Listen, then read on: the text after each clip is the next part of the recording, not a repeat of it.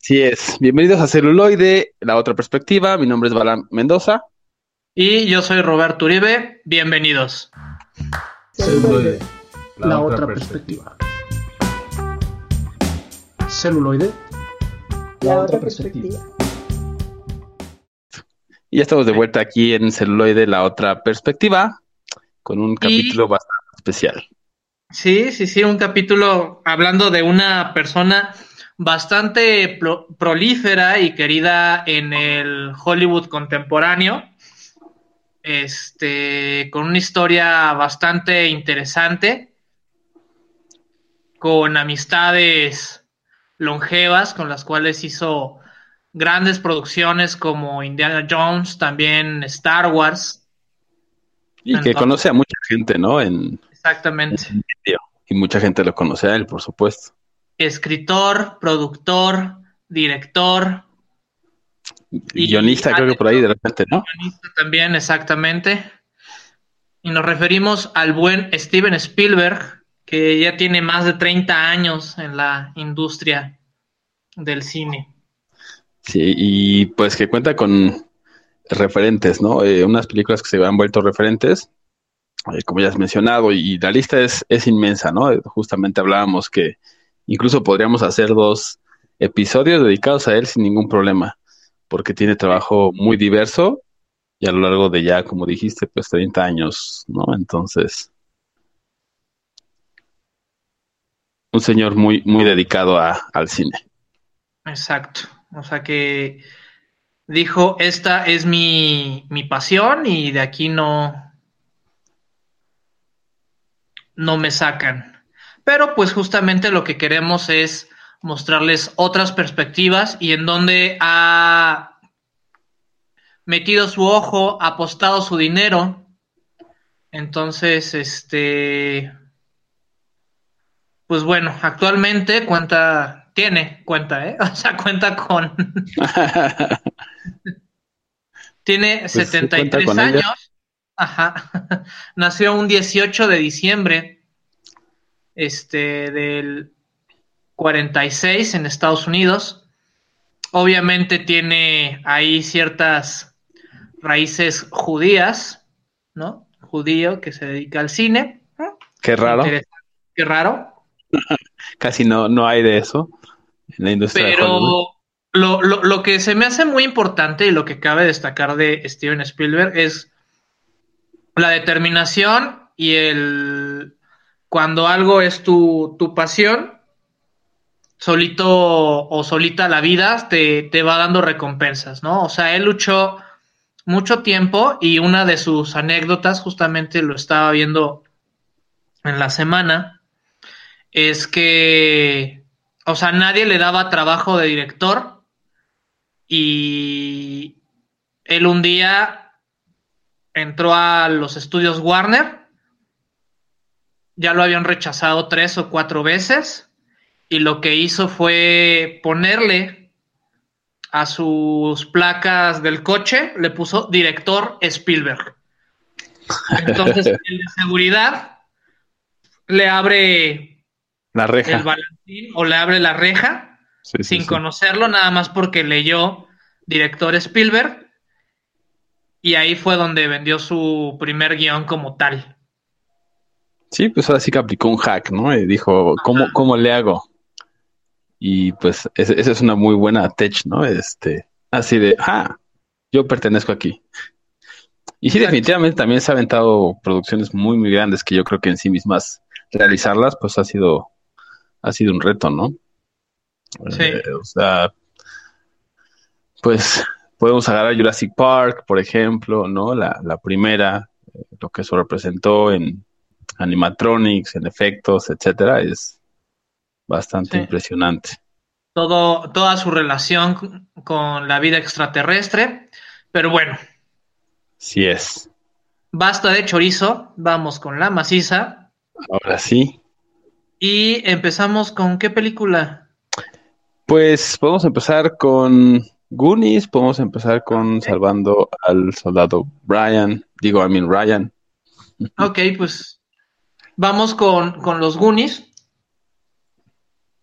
esta película no fue dirigida por él, fue dirigida por Richard Donner, pero aunque no tiene el crédito, Steven Spielberg estuvo este tanto como productor y como y abro comillas porque no lo no lo pueden ver, como coach de dirección.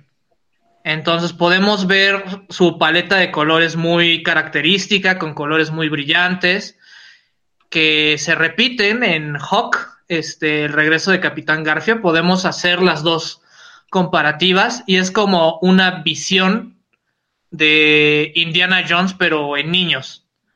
¿No? Creo que todos los que crecimos en los noventas o en una. o los niños en general tienen esa imaginación de de buscar el tesoro, de juntarte con tu grupo de amigos y tener aventuras que fluctúan entre la realidad y la fantasía. Sí, como que se borra, ¿no? Hay la línea no es tan clara.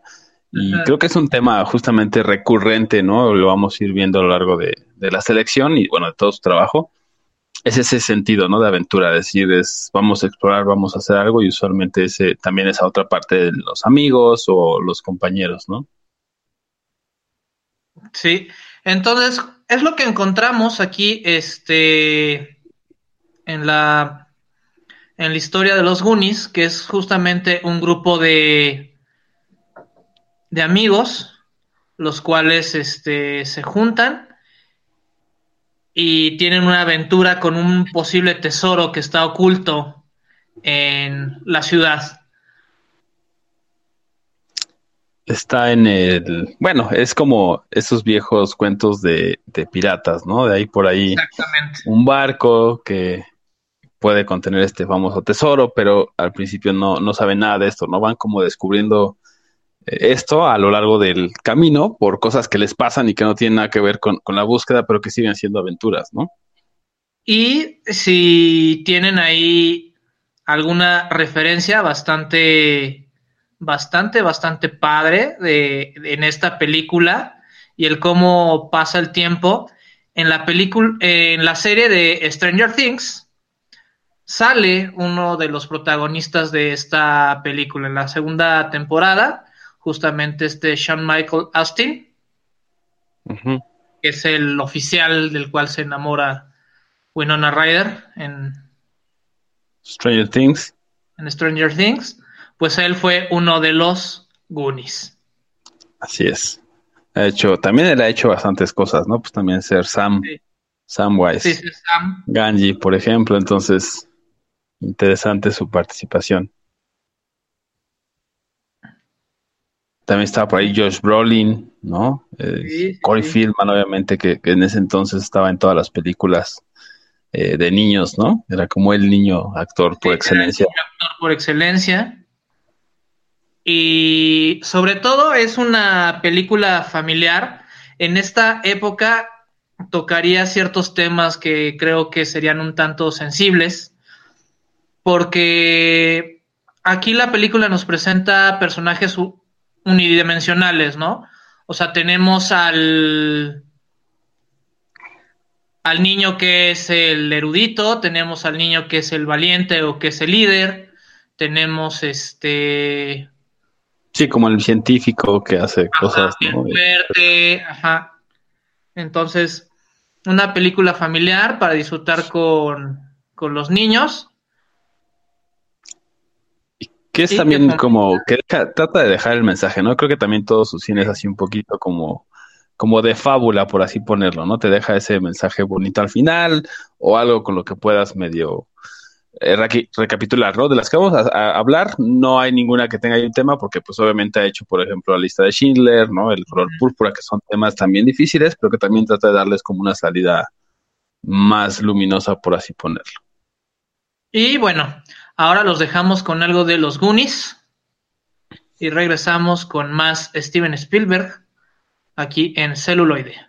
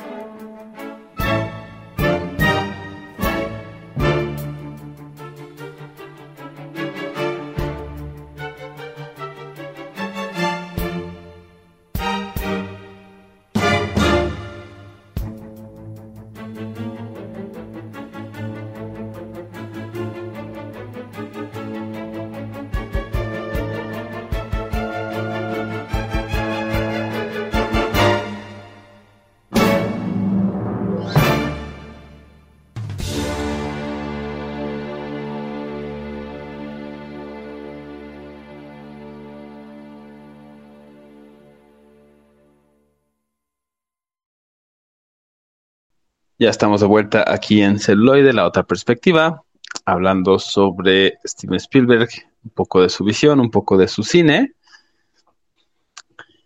Y bueno, ahora vamos con eh, otra de sus películas, también como en el sentido para toda la familia y un poco más hacia el público infantil. es Las aventuras de Tintín. Eh, esta se me hizo bastante interesante y bastante buena la adaptación. Está basada en un cómic eh, belga del cortonista o dibujante eh, Ergue. Entonces, en mi caso, que recuerdo que tenía unos de esos cómics que eran muy, muy grandes, que eran como libros, entonces ahí estaban las aventuras de Tintín y me gustaban mucho. Y luego hicieron una serie animada y también me gustaba bastante. Entonces, cuando vi la película fue así como de, no, pues la tengo que, la tengo que ver, ¿no? Y este, y creo que hizo bastante buen trabajo porque combina por ahí eh, el arte, ¿no? De repente de, los dibujantes, eh, reimaginación también de, de mismos dibujos y como para no tener esa separación, eh, digamos, entre el cómic y como su visión, lo hizo una animación tipo 3D, que también creo que, que sí estuvo bastante bien lograda, ¿no? Sí, sí, sí. Entonces, este, vemos que también Steven Spielberg se, se, avienta a experimentar, ¿no? O sea, si, si existe una tecnología nueva al cual él cree que puede explotarle algo, le, le entra, ¿no? O sea, tuvo una gran amistad también con Jim Hanson. Jim Hansen, perdón, Jim Hansen, que es el creador de los Muppets y justamente con el estudio desarrollaron varios animatronics y, y llegaron a excelente puerto. Sí, como que hizo buena combinación y también le dio la flexibilidad de poder hacer como el tema del cómic, ¿no? De, Para imitar como lo que pasa en las viñetas y sus secuencias, ¿no? Graciosas y como es son una, una, animación, pues pueden hacer como cosas irreales, ¿no? Pero a la vez también como que los rostros les da la oportunidad de hacer un poco de énfasis en ciertas expresiones eh, y creo que le, que le fue bastante, bastante bien en ese sentido, ¿no? Y bueno, aquí también un poco tomando el tema de Goonies, también es un barco o una, un modelo, ¿no? De un barco llamado el unicornio, el cual pues tiene ahí un secreto, ¿no? Que tiene que ver también con otro de los personajes principales de los cómics, que es eh, el Capitán Haddock. Entonces tiene que ver ahí ese misterio, los barcos, también hay piratas, ¿no? Eh, como en los Goonies, aunque en los Goonies ya más bien era como la solo la leyenda. Acá es un poco similar, también está la leyenda, pero también se, enfrentan como con piratas modernos y como con ladrones modernos, ¿no? Que quieren también obtener ese famoso secreto, ¿no? Ese famoso eh, cargamento que tenía ese barco llamado el unicornio.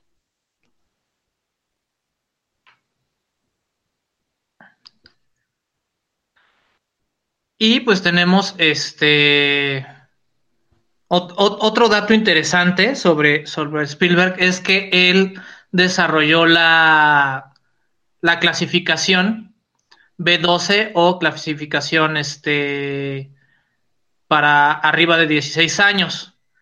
Antes la división de películas o la catalogación de, de las edades para ver ciertos temas no estaba tan definida. ¿no? O sea, antes nada más existía temas de adultos y temas de niños. Y generalmente los niños se, se basaban en dibujos animados.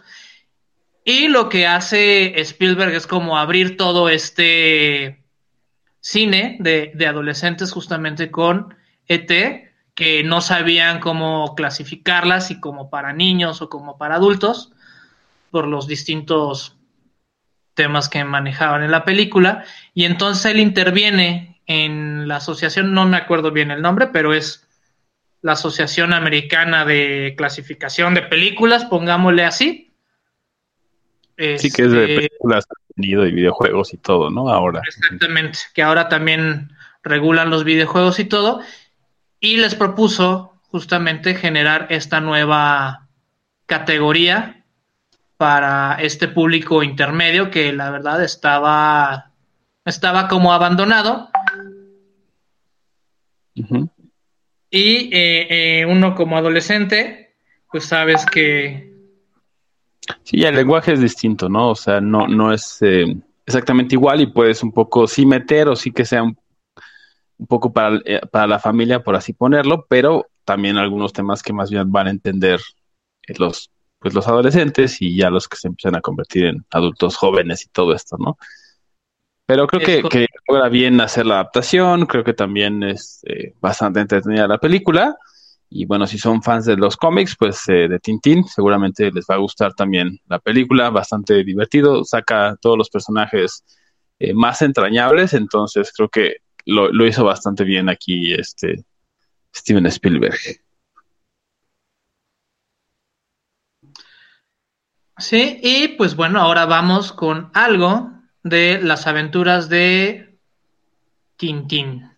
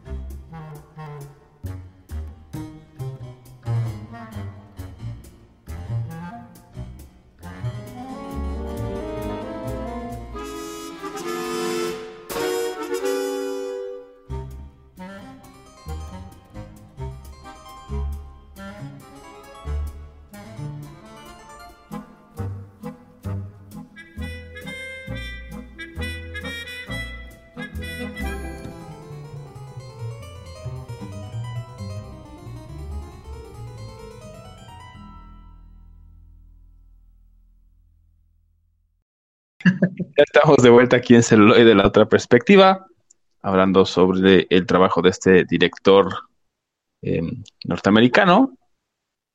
Sí, y ahora nos vamos con un cuento americano, la cual fue producida por el estudio que, tú sabes, ¿no? Cuando ya uno ya se consagra. eh, Puede abrir una productora sin problemas. Ajá, puede fundar su productora sin problemas. Este, Amblin Entertainment, que prácticamente e, es, toda la sección de dibujos animados de, de Spielberg, ¿no? Gracias a ella y Warner Brothers tenemos, o bueno, tuvimos a Animaniacs, también tuvimos a Fenomenoide, que son grandes íconos de la cultura pop de los noventas y que hace poco tuvieron este como un revival, ¿no? Como un revival y también controversia, ¿no? Porque Exacto. los temas los temas que trataban, que al final pues es el tema que obviamente casi cada programa tocamos, ¿no? Es Ajá. hay cosas que obviamente so, fueron generadas, ¿no? En un momento diferente. En su contexto. Exacto, y que ahorita ya no van a aplicar el contexto que tenemos y pues bueno, hay que verlas con ese criterio y, cuestionarnos por qué. Si es que algo nos molesta, ¿no? Pero bueno, este, la película de un cuento americano, la verdad, de no ser por porque es un dibujo animado y es algo que ya este, lo hemos mencionado aquí, que a veces los dibujos animados o tratar en, en, en comedia ciertas situaciones, este... Sí, como que aliviana o pone un filtro, aliviana. ¿no? Para... Exacto. Pero aquí en un cuento americano nos cuentan la historia de una familia que es ruso-judía, durante más o menos eh, la primera mitad del, del siglo, digo, de, de, 1900, pues sí, del siglo XX, ¿no? O sea, sí. la primera mitad del siglo XX, y pues que son cazados por gatos, y se cree que en América no existen los gatos, ¿no? Entonces, vienen en busca del, del, sueño americano y nos marcan la manera en cómo las familias, llegando a, a, Nueva York, algunas familias fueron divididas o se perdieron y les cambiaron los apellidos. Y nos habla mucho acerca de la, de la migración, ¿no? De toda esta gente de Europa que venía huyendo de una situación y en busca de una mejor vida, mejor ¿no? calidad de vida. Y también esos, esos famosos censos, ¿no? Que hacían en esos desembarcos, justamente es donde se podían, venías en un barco distinto, aunque venías en el mismo, pasaban en líneas distintas y lo registraban como podían, porque pues también no muchos hablaban, en este caso obviamente por temas de continuidad o de trama, pues todos hablan, ¿no? Inglés como es algo ya muy conocido en Hollywood. Sí. Eh, pero vaya, pues muchos no lo hablaban, ¿no? En la realidad no lo hablaban y pues como podían se daban a entender y como lo entendía quien lo registraba, así lo, así le ponía el nombre, ¿no? Exactamente. Entonces, y, y, les daban papeles y eso, pero pues muchas familias fueron separadas, ¿no? Igual de esa, de esa manera. Y nos, la, la, la película nos habla justamente de esto, de cómo, cómo es la, la, la crudeza de la búsqueda de ese sueño. Ah, sí, pues la, así que la lucha de los inmigrantes, ¿no? Que siempre ha sido el tema, ¿no? Justamente de Estados sí. Unidos, ¿no? Siempre ha tenido inmigrantes de todos lados. Eh, Exactamente. Y pues, de hecho, es un, como... país fundado, es un país fundado por inmigrantes, por mucho que, que les cueste aceptarlo. Así es. Pues a ciertas personas o a ciertos sectores, pero sí, definitivamente tienen muchísimo en su pasado, en su presente y pues obviamente en su futuro, ¿no? Entonces, es, es creo también una eh, bonita película también, como te digo, o sea, les trata de dar como un cierto enfoque en ese sentido, ¿no? Porque puede llegar a ser muy triste, puede llegar a ser también de repente, ¿no? Todo esto, pero justo usa también, ¿no? El, la animación, los colores y como ese tipo de mensaje que te deja al final para que no te quedes así como con ese sinsabor al final. Y si quieren este verlo de cierta manera, esta película es como la versión para niños de Just a One Time in America, que también nos cuenta cómo evoluciona la vida de una familia inmigrante, pero en Just a One Time in America son este, italianos, aquí son, son judíos. Entonces, este. Judíos de pero se puede hacer una muy, muy buena este, analogía entre las dos películas. Y como dato curioso, este, al año siguiente de que salió esta película, este, sale una que en Latinoamérica se conoció como La Tostadora Valiente, que le costó mucho trabajo salir, pues la rechazó Spielberg, ¿no? Ya que él, él no consideraba que a la gente le iba a gustar la historia o las aventuras de una tostadora que busca regresar con su dueño. Después sí, como que no le llamó la atención, ¿no? No le llamó la atención, prácticamente sale de, milagro la, la película, pero es la base para Toy Story. Justamente la tostadora valiente son las páginas azules para un gran éxito que es Toy Story, ¿no? El cómo unos objetos buscan estar con su dueño. Sin importar qué, ¿no? Claro. Sí, es, es buen, eso es buen, muy buen dato. Y pues eh, como el tema de, qué es lo que rechaza, ¿no? De repente los directores y sus razones, digo, cada quien tiene como sus criterios.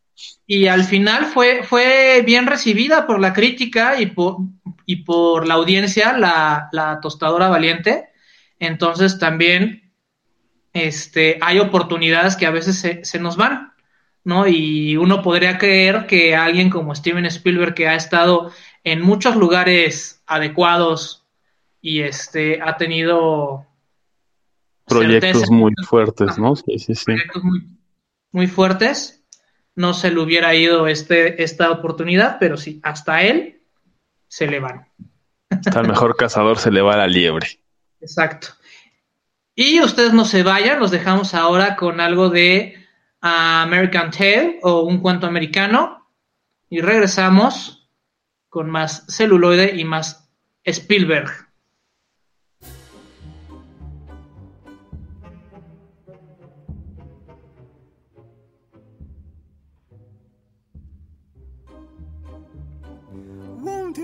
Nice when we get to America?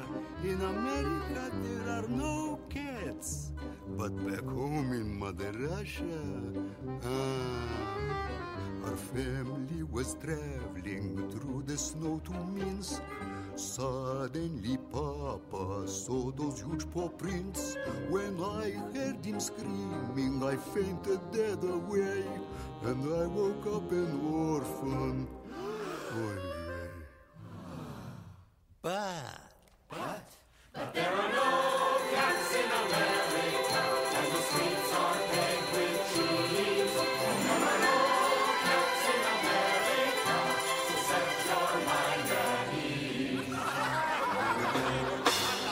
terribile che esiste nella patria mia. You think things were bad in Russia? You should see things in my country. The times were hard in Sicily, we had no provolone. The Don, he was a tabby with a taste for my brother Tony. When Mamma went to plead for him, the Don said he would see her. We found her rosary on the ground. Poor Mamma mia! But, but there are no cats in America, and the streets are paved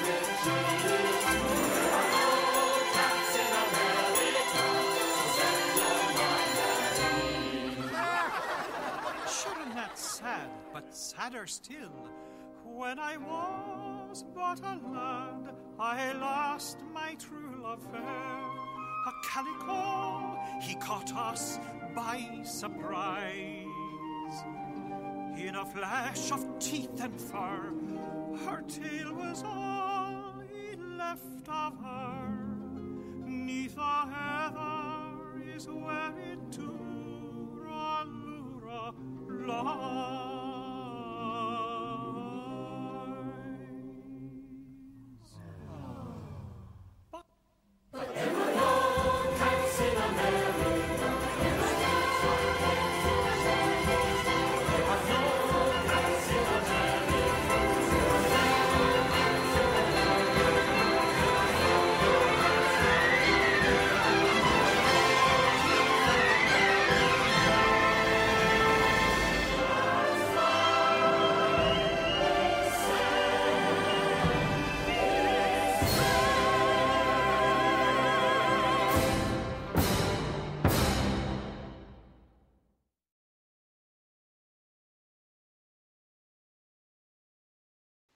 Y ya estamos de vuelta aquí en Celuloide, la otra perspectiva.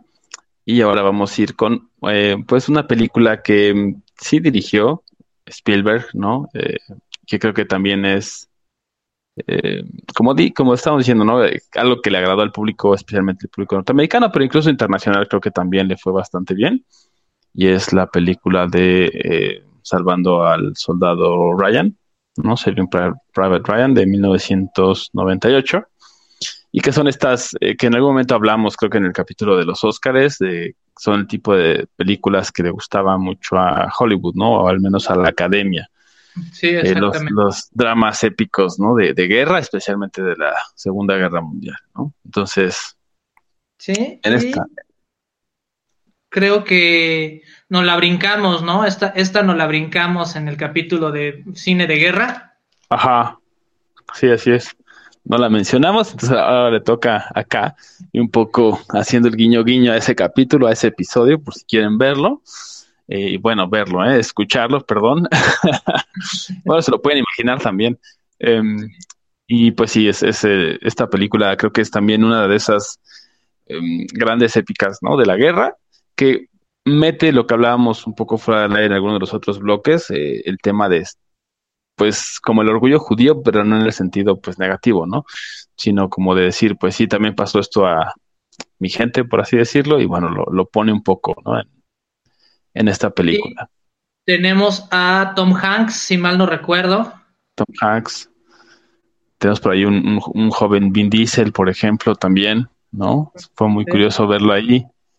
Eh, tiene ahí varios nombres que a lo mejor no nos suenan de momento, pero, o sea, bueno, Matt Damon obviamente sí, pero por ejemplo Giovanni Ribisi, ¿no? Barry Pepper, que si los vemos ya en, en series nos acordamos quiénes son. Entonces, Y tam- también podríamos hacer un capítulo de cuánto Hollywood ha gastado en salvar a Matt Damon. estaría bueno, sí, estaría bueno. Así, presupuesto en tal película, tanto. Presupuesto en esta otra, tanto.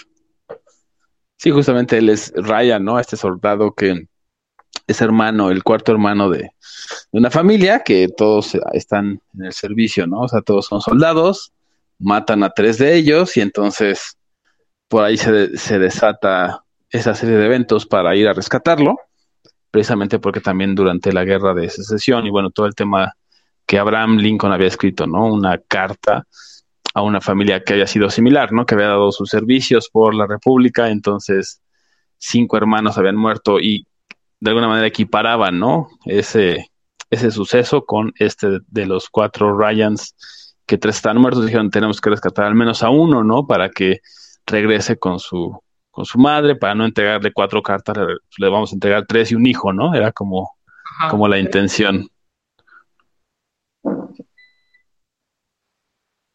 Entonces, en, en esta película, pues encontramos este, ese gran dilema o ese gran este, espíritu norteamericano, el de no dejar a ningún hombre atrás. Y yo creo que de las películas de guerra, este está en, en mi top 10. ¿no? Y Sí. podría decir que hasta en el top 5. Sí me esfuerzan demasiado, ¿no? sí, yo creo que al final, al final está bastante bien hecha, o sea, tiene muchísimos atención al detalle, por ejemplo, y eso en temas de, de producción, pues es un reto definitivamente hacerlo, tanto planearlo como llevarlo a cabo, y lo podemos ver justamente en la segunda escena, ¿no? La segunda escena ya es la guerra, ya es el desembarco en Normandía y dura 23 minutos, ¿no? Entonces, vemos ese nivel de detalle y también te, te pone el mood, ¿no? Ya te pone desde ahí pues estresado porque ya estás viendo todos cómo, cómo están ahí, o sea, te pone mucho el contexto de la guerra en lugar de hacerlo puramente romanti, romanti, pues sí, romántico, o romantizar esa, esa parte, ¿no? Y eso es otra cosa que yo creo que Steven Spielberg tiene, que es el... No tiene miedo en apostar su lana, ¿no? O sea, por así decirlo, él, él apuesta a las grandes producciones Ujú. y no tiene miedo de hacerlo. O sea, a él le gusta es así de, güey, yo voy por todo y, y le mete.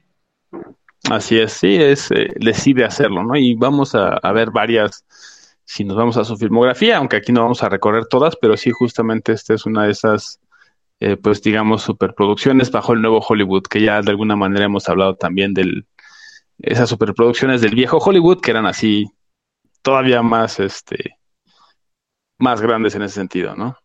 Y yo creo que ahora justamente vamos a entrar en una época nueva con este Hollywood. Va a haber un nuevo Hollywood, un nuevo, nuevo Hollywood o el- un Hollywood más contemporáneo, a consecuencia de la pandemia, ¿no? Ahorita ya no se puede tener a tanta gente, entonces los crews y las producciones se van a reducir.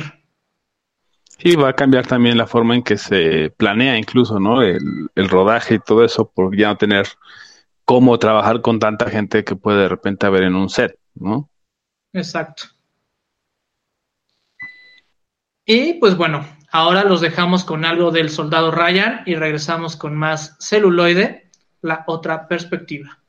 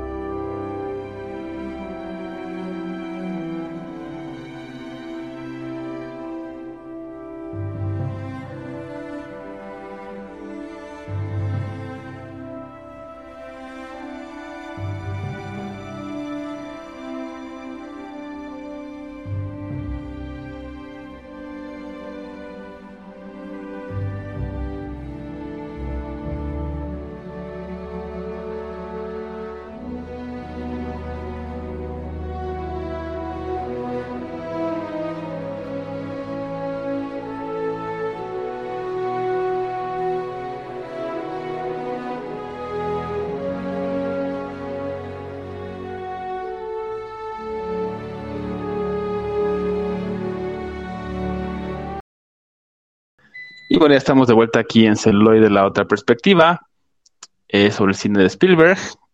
Sí, y ahora yo les voy a recomendar la de Atrápame si puedes o no me acuerdo cómo. Catch Me If You Can. Catch Me, catch me If You Can't.